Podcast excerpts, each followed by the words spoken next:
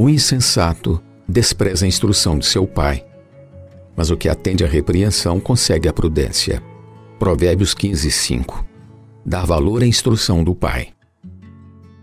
Li no jornal uma entrevista com um professor e filósofo muito respeitado, falando do medo dos pais de hoje em confrontar os filhos, de discipliná-los e entristecê-los. Isso resulta em medo de exercer autoridade, isentando-se de sua responsabilidade de educar os filhos e lhes dar a instrução.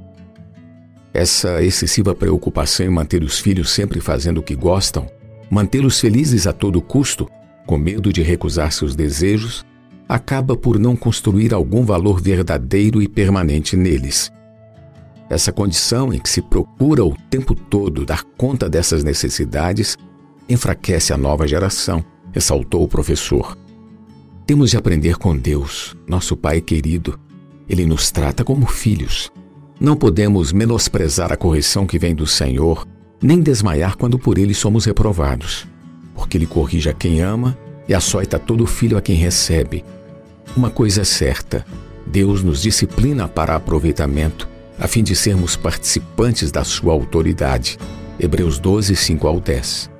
Na igreja também temos pais, tutores e curadores que cuidam de nós e têm autoridade para nos corrigir e nos dar direção correta. Devemos obedecer a esses nossos guias, a quem devemos submissão, pois velam pela nossa alma, como quem deve prestar contas, para que façamos isso com alegria e não gemendo, porque isso não nos aproveita. Hebreus 13, 17. O que atende à repreensão consegue a prudência.